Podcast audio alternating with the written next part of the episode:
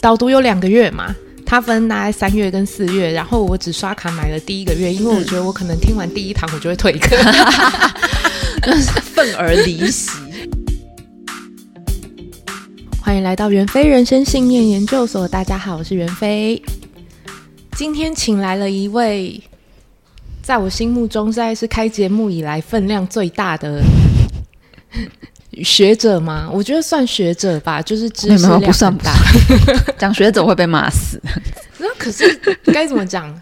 我们我们这种可能我自己没念什么书，书念的少的设定下，我就会很羡慕这种很有知识量的人。所以我还是觉得。今天这一集邀到的是大咖，让我们欢迎 谢谢袁非女性主义课程导读课程的讲师嗯之一、嗯、周芷瑄。嗨，大家好，我是芷瑄。然后还是跟大家自我介绍一下，就是我跟朱詹在雨点堂开了一系列女性主义的读书会。那袁飞有参与我们这个读书会，然后在读书会上面，我们就有进行了蛮多有趣的讨论，这样子。对，所以。大概今天袁飞邀我来，应该就是想说，可以针对女性主义的部分，大家再交换一下意见，聊一下。没有错，我觉得我们的听众今天都有福了。我可是付了两千五乘以二 的价格，好跟大家分享我在女性主义学到的女性主义的导读课程上学到的很多东西。嗯，那首先，其实我们首先应该要来问说，其实，在我自己上这堂课之前，我自己本来就有很多的 concern，嗯，就是其实我还蛮害怕女性主义者的。我相信很多人都是，不是只有你。我曾经在因为邀请了某一位女性主义者来节目上聊天，然后聊到最后，我上面简介上面我写了一个女权主义者，嗯，那时候我搞不清楚，嗯，然后就被对方私讯也。纠正，我是女性主义者，嗯、不是女权主义者，请你帮我更正过来。嗯，我那时候心里想说，有这么严重吗？嗯哼，差在哪里？对对，这是我老实讲，这么小的事情，就是我来上这堂课的主因。嗯哼，对。女性主义到底是什么？嗯，它跟女权主义的差别在哪里？嗯，我觉得我可以先回答你刚刚呃讲到的这件事情，就是被私讯纠正，很在意女性主义跟女权主义的差别的这件事。对，因为其实台湾一般是说女性主义啦，那女权主义呃比较多是中国那边的翻译。对，那再来另外一个蛮重要的点是在台湾的网络讨论的脉络里面，通常会讲女权主义的比较是在批评的人。对，那这些批评的人可能会觉得，啊，女性主义者们只关心女权，只关心女人的权利，这个权利是 power 的那个力，就力量的力。嗯。所以他们讲女权主义的时候，有一点是在批评这些。女性主义的倡议者只关心权利，所以我猜，我我不知道你之前遇到的状况是什么，嗯、但我猜会很在意，呃，女性主义不能被改成女权主义的其中一个原因，大概是因为过去有这样子的脉络，这样子。对，那另外一个问题就是，嗯、女性主义本身是什么？我会觉得对我来说，因为这个问题也是演讲或者是很多时候大家都会问我的问题啦。那这这一题，当然，比如说大家去 Google，那上面有标准答案，或者是你去翻相关的课本有标准答案。但是我讲标准答案就太无聊了，对不对？嗯。这不是我们今天的重点。就我会觉得，嗯，女性主义应该是对于所有跟性别有关系的事情。离开原点的一种倡议。如果我们现在的社会把它想象成一个一条线上面的原点，那我们现在社会对男生该做什么，女生该做什么，或者是同性恋、异性恋等等的，或者是性工作者该做什么事情，都有一个原本的想象。好了，如果我们的社会是那个原点，那所有离开这个原点、挑战这个原点的东西，都可以是女性主义。哦，对，对我来说是这样子，就包括很女性化的男性。对，比如说，嗯、呃，很阴柔的男性啊，比如说我们在谈同志议题的时候，或谈比如玫瑰少年呐、啊，然后或者是谈呃比较中性的女生啊等等的，这些都这些存在或者是这些讨论，都是挑战那个社会对于性别的既有想象嘛。对，所以我会觉得女性主义是包括了这么多所有各式各样的东西。那当然，每一个人关心的题目不一样，比如说。嗯，同志咨询热线，他们可能关心的是同志权益，所以他们就会在这个部分努力。那如果妇女薪资，那他们关心的是女性权益，他们就会在在这个部分努力。那基本上，我会觉得所有这些团体，或者是所有关心这些议题的人，都可以是女性主义大的范围的一部分，这样子。哦，所以它涵盖很广诶、欸嗯。对对对，对，它涵盖的议题非常广，嗯，几乎你出生就会遇到的概念。嗯，对，我觉得，因为女性主义这个词，如果要讲，就是讲历史，每次讲历史，我就想说，大家是不是会觉得很无聊？但总之呢，之所以有这个词出现，其实它最一开始的意义，或一开始的用意，就是要讲说，所有。跟女性有关系的事情，都可以是值得被严肃看待的。嗯、对，因为啊、呃，大家如果知道西蒙波娃的《第二性》，总之就是一本书啦。哈，那个时代刚开始有这个词，嗯、就是他们认为那是什么时候啊？呃，《第二性》这本书是一九四九年出版的啦。那基本上刚开始有女性主义的理论或者是倡议跟类似的想法，是有。一些学者就认为，过往的社会啊，整体来说都是以男性为中心，或者是以男性为所有讨论的核心。嗯，那跟女性有关系的事情，或者是所有不属于男性的事，都被认为是不重要且不值得被认真看待的。对，所以第二性在讲的事情就是女人是第二性，男人是第一性，所有事情都围绕着男人打转。所以女性主义的出现，其实最重要的概念或最重要想要做到的事情，就是反抗这个原点。就像我刚刚前面讲的嘛，嗯、这种既有的原点进行一种反抗，哈，认为女性也是一种值得被认真看待，或者是值得作为理论的一种东西。嗯，对，因为我们都知道什么什么主义，就你知道前面。有一个词后面嗯加“主义”两个字，通常就是有点难的意思。对，比如说社会主义，就是嗯一些很困难的东西，或者马克思主义等等的。对，所以女性主义这个词，它很重要，在讲的事情其实是关于女性、关于非男性的事情，都是值得被认真看待的。原来如此，这其实也是在我来上课之前的非常一个 concern 的题目，然后。导读我导读有两个月嘛，它分大概三月跟四月，然后我只刷卡买了第一个月，因为我觉得我可能听完第一堂我就会退课，愤而离席，想说 也不是愤而离席，是。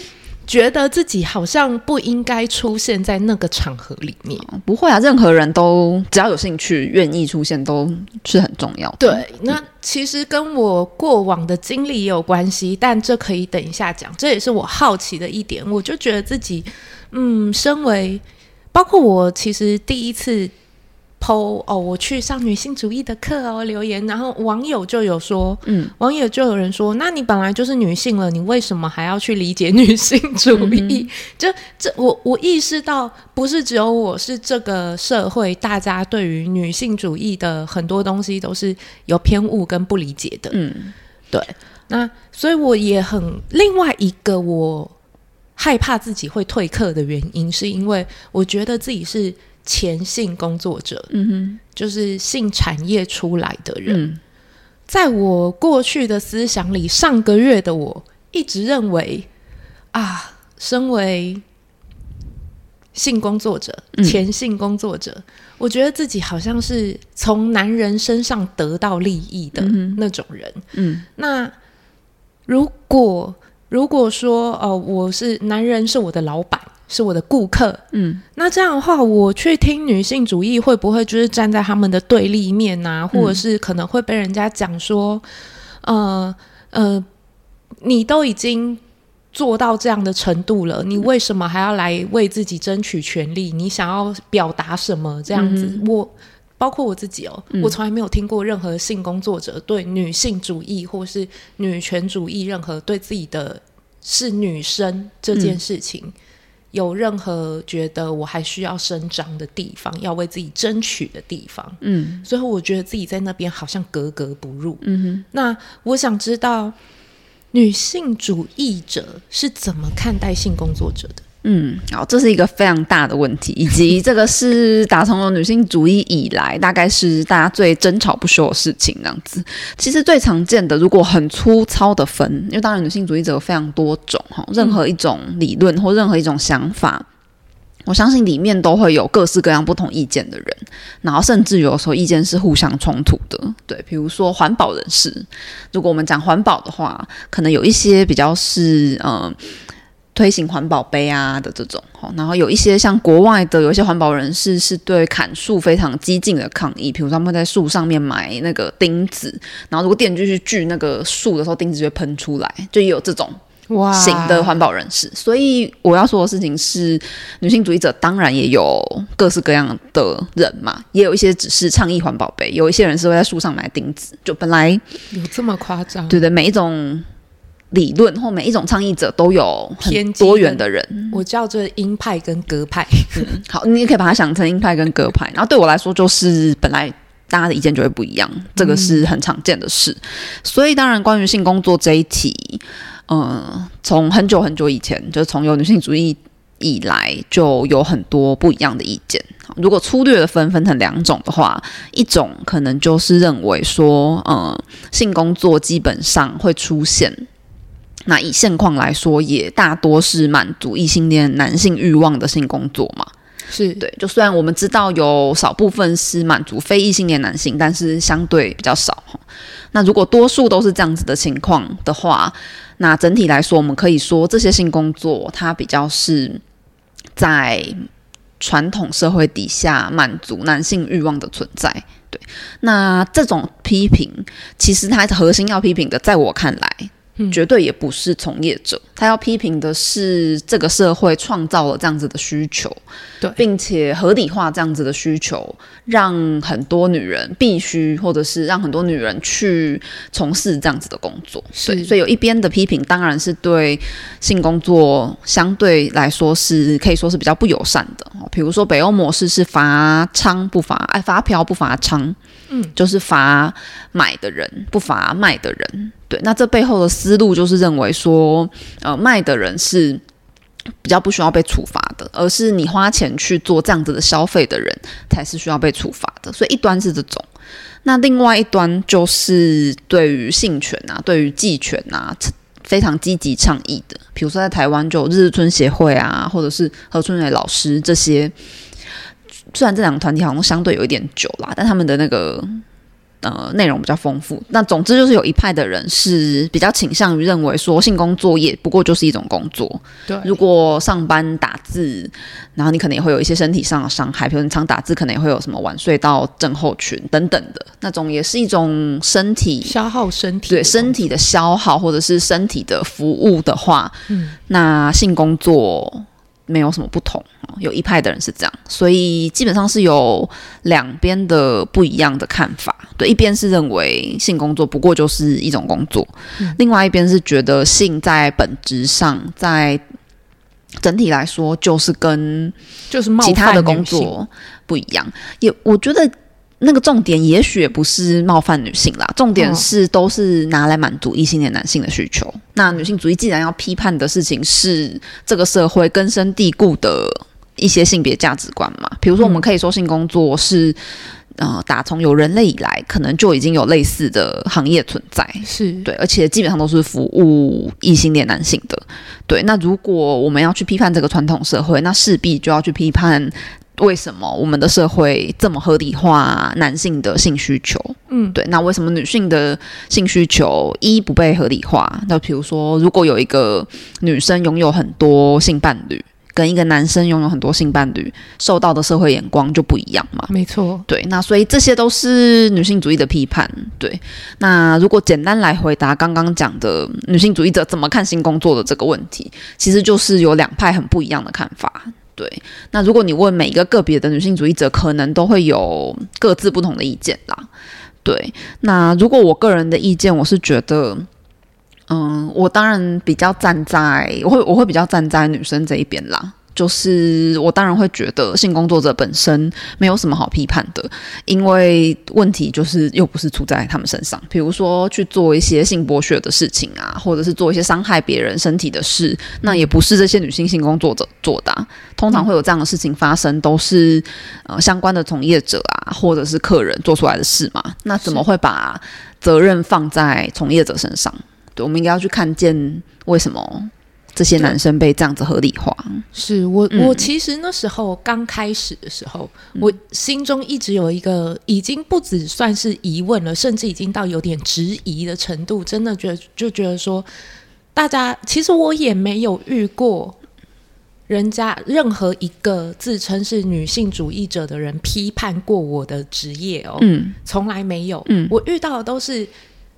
觉得我的客人都是强奸犯的，嗯，觉得是男人不应该，就像就，就像你刚刚说的，呃，可能北欧那一派觉得是有需求才有供给，所以我们应该要处罚需求端之类的，嗯，嗯，那种比较激进的，那他们可能就会觉得我的客人都是包藏祸心，嗯，我上班的那一些人，我的主管，我的老板。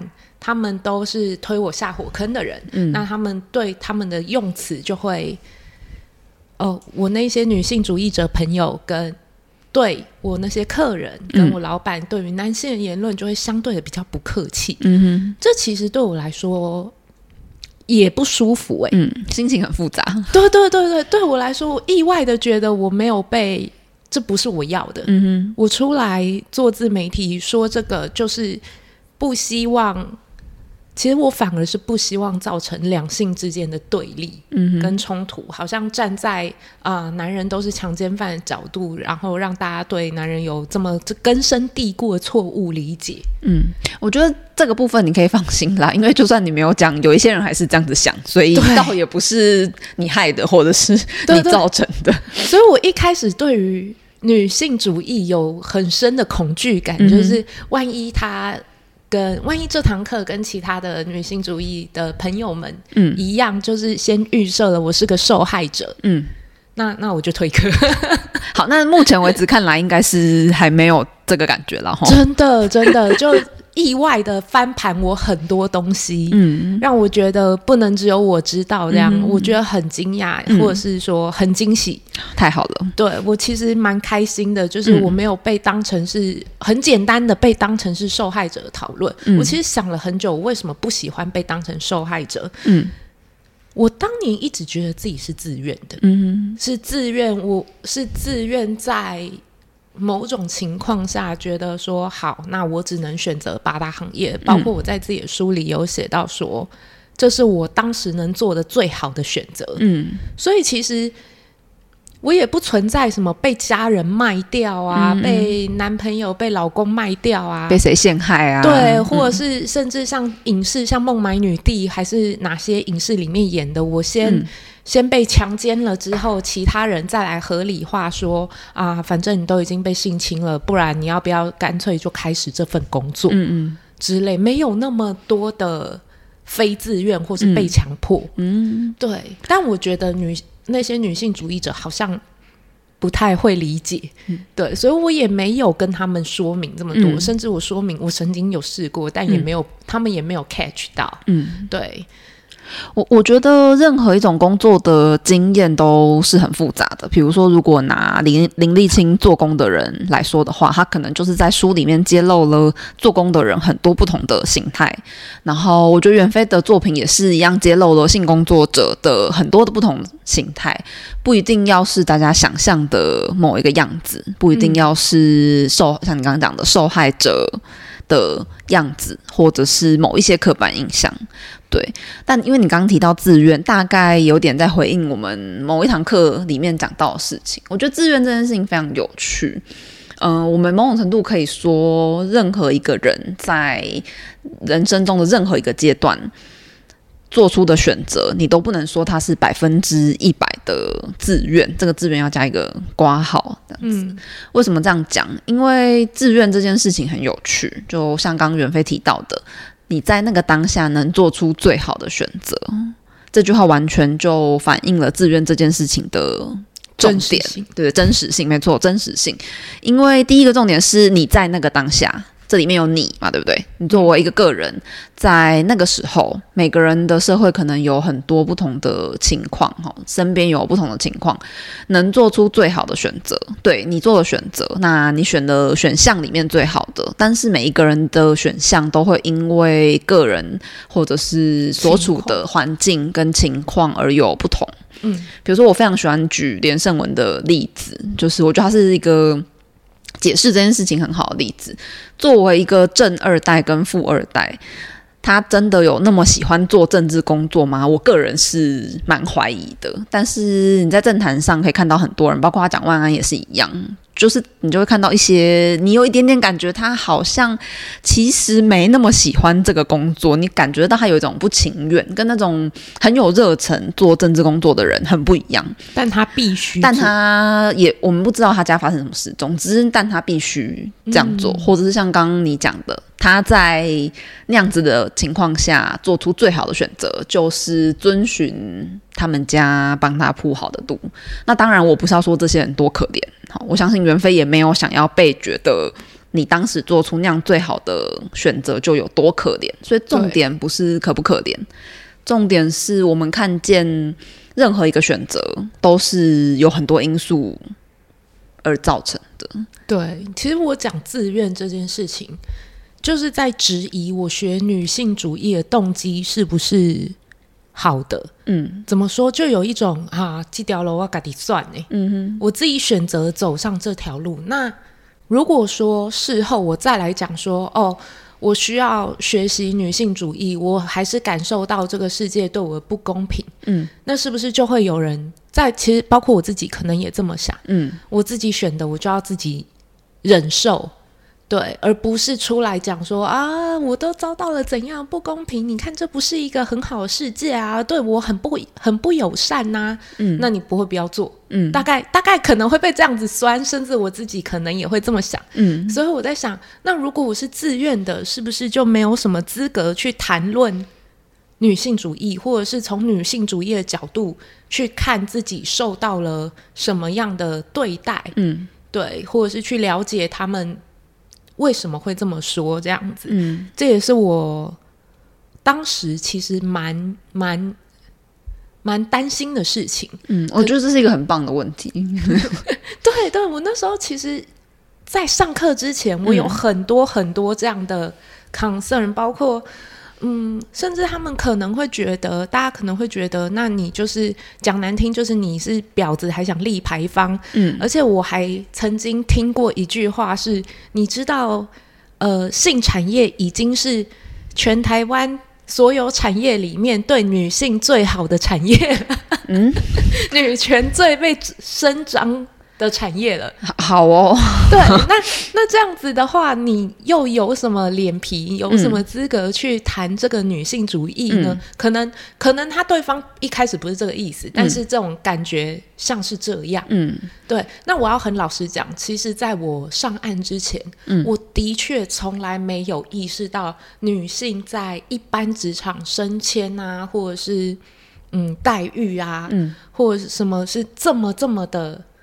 困难，我只能意识到被性骚扰，职场性骚扰可能这一部分我有遇过，所以我很有感。嗯，但我其实没有意意识到，就算没有职场性骚扰，女性在。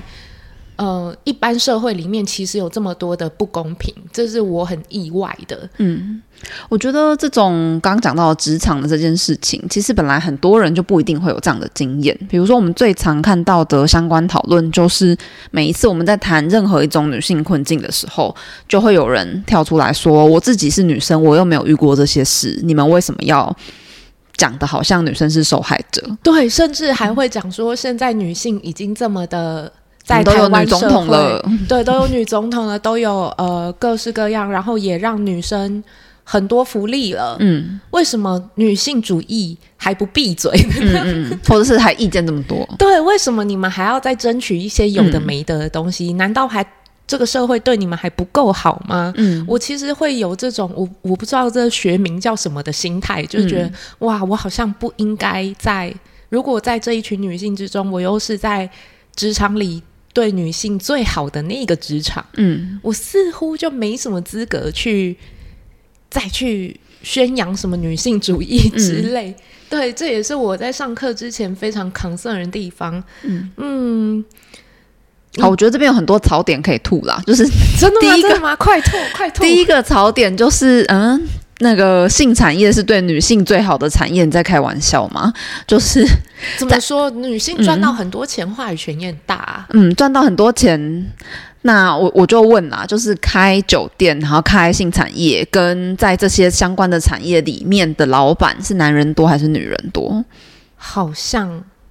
好像你说要到很高阶、最高阶幕后的老板，基本上都是男人。嗯，嗯，基本上都是男人嘛。那以上就都是男人。对，如果我们以一般社会的职场的状况来看的话，你觉得是第一线的工作者赚最多钱，还是背后的老板赚最多钱？这应该大家的基本常识。都可以判断吧。嗯、是。那所以，如果在性产业里面，普遍的情况是女人站在第一线，承担最多的风险跟污名，也就是骂名嘛。我刚刚讲的婊子想立牌坊啊，嗯、然后承受最多的性骚扰啊。女人在第一线面对这些事情，男人在后面赚钱。那请问，这整个性产业到底谁赚的钱比较多？如果我们假设钱赚的多就是好。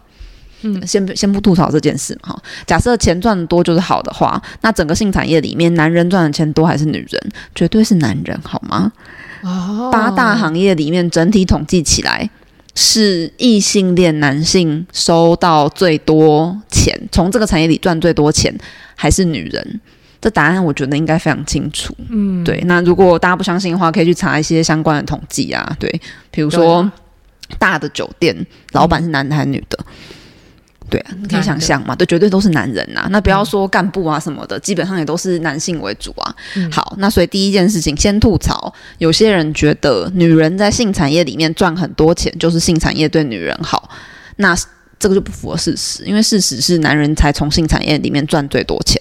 对，再来第二件事情是赚的钱多就是好吗？嗯，对，我们的话语权也很大啊。就是我今天想休假就休假，那我也不太会，小姐当小姐也不太会遇到，呃，因为你可能将来有要结婚生子的打算，所以就留职停薪。所以就呃不能继续这个工作，对，所以就把你辞退之类的。嗯，我觉得这件事情其实也有个体差异。我们常常在谈性别问题的时候，最常遇到的一个情况，就是大家把个体差异或个别经验，我自己的经验投射到一定全部都是这样。嗯，比如说，如果以我个人而言，我的成长过程中。遇到的男性普遍来说对我还蛮尊重的，那但这不表示其他女人没有遇过糟糕的事情啊，对，不被尊重的事情，或者是职场升迁上面的问题。所以个人的经验，你自己舒不舒服，跟整我们在讨论整体的经验是两件不一样的事。举例来说就好，呃，我自己的家庭，就我跟我爸妈的家庭，蛮明显。没有重男轻女的问题，就我爸妈只有我一个女儿，他们没有因此而觉得女儿就不用太认真养。我爸妈没有这个问题。但我家没有这个问题，不表示家族没有这个问题，更不表示别人没有遇到重男轻女的事啊。是，对，我就有遇过，嗯嗯。或者是我们在谈这种事情的时候，有的时候是在看更大的问题，比如说我刚刚讲的重男轻女这件事，以台湾的人口统计来说，一直到现在出生的男婴还是比女婴多非常多，多到不合理的地步。那所以我们就可以从这个数字看出来，台湾确实有重男轻女嘛。好，但回过头来，我们常常在谈重男轻女的时候，就会有人说没有啊，我们家的人都很想生女儿，台湾怎么会有重男轻女？那这就不是我们在讲的事情。对，我个人觉得很舒服，或者像你刚刚讲的，嗯、呃，你自己过去工作的环境没有不让小姐休息的状况，嗯。我们可能没有办法推估成是不是整个产业整个产业都没有这个问题嘛？对不对？因为我自己其他的从事相关工作的朋友就有被停休啦，嗯、就他们就比如说圣诞假期，哎，我有点忘，反正有某几个。比较客人会很多的假期，哦、就是不能休，对对啊，对对，情人节、情人节、情人节，然后他们圣诞节都会有活动嘛，嗯、所以这些是一定不能休的，就不管你月经来、感冒还是 COVID 都一样，就是不能休。嗯、或者是发薪日后的那个礼拜五啊、嗯、之类的，对，等等的，就有一些店家规定的生意好的时候，基本上就是不能休的。嗯，对。那所以你说这些。工作者真的很自由吗？就我朋友也蛮不爽的啊，因为他就月经来很不舒服，但是就停休，就一定要去上班。嗯，对，而且因为酒店工作嘛，所以他就月经来很痛了，然后还要喝酒等等的，那对他来说是非常不舒服的工作环境。对，OK，嗯，所以我会觉得有一些。人经验到的性产业第一线，也许是比较舒服。我没有要说这样是不存在，像我们刚刚前面讲的嘛，是一定大家的经验是不一样的。然后有一些友善或者有一些比较正面的经验存在，但我们谈的是整体整个性产业的问题。像我刚刚讲的，到底赚钱多的是男人还是女人？嗯、其实答案很明显，在性产业里面收到最多金钱的是男人，而不是女人。对这件事情，我很惊讶。这这种惊讶感是。跟天哪，原来我一直活在就是跟女性主义有关的世界里面，包括重男轻女的问题，我也有遇到。嗯，不好意思啊，虽然我父母没有，但我阿公阿妈非常是。嗯，那我就很衰啊，我在那个家里面，我在我的原生家庭里面是不站长，也不站。难，嗯，所以就最不被重视这样。但其实我一直到长这么大，一直到去参加女性主义这堂课之后，我才惊觉，原来我遇到就是不平等的。我知道我遇到不平等待遇，可是我没有想到这也是跟女性主义有关的这种事情。跟我一直都是呃，以一个性前性。前性工作观察者自居，嗯，可是我却没有意识到有这样的问题存在。我明明也知道我的老板跟大部分中高阶以上的主管在八大行业几乎都是男性，嗯，不是没有女性，但很少，嗯，对，跟他们可能也会有期待说，哦。哦，袁飞哦，拜托十几年的老妹了，可以叫她下档了吗？嗯，她打算上到什么时候？嗯，这些事情其实都跟女性主义在女性在职场里面。遇到的一些不平等也是有关系的。对啊，对，像你刚刚讲的，被觉得是老妹啊，已经工作了很多年啊，或者是我记得你有分享过，呃，过了某一个年龄层，可能就会被觉得就是不适合讲出真实的年龄。哦，对，比如说我朋友应该跟我差不多大，我不是很确定，但总之他上班的年龄永远是二十六岁。对，然后你还要每年换那个生肖，嗯、因为每年二十六岁的话，你所属生肖不一样，真的会有客人这样子去测试你，然后是硬聊的。对对，所以你二十六，你属什么？然后我真的也为此真的就随便讲了一个，嗯、然后我想，终于来了，等到了这一题，我一定要马上回答，就是因为他只要他原理是只要你愣住，嗯，你没有办法马上回答，嗯，那他就可以。推测你在骗他，嗯，对，所以我就我就随便讲了一个，我也不去记生肖，真的有小姐会为此记生肖，嗯，然后但我就不记，我就是想说我随便讲一个，他会不会真的去算？他也不知道吧？对对对对，结果他真的去算，哈什么二十六应该不是属这个生肖。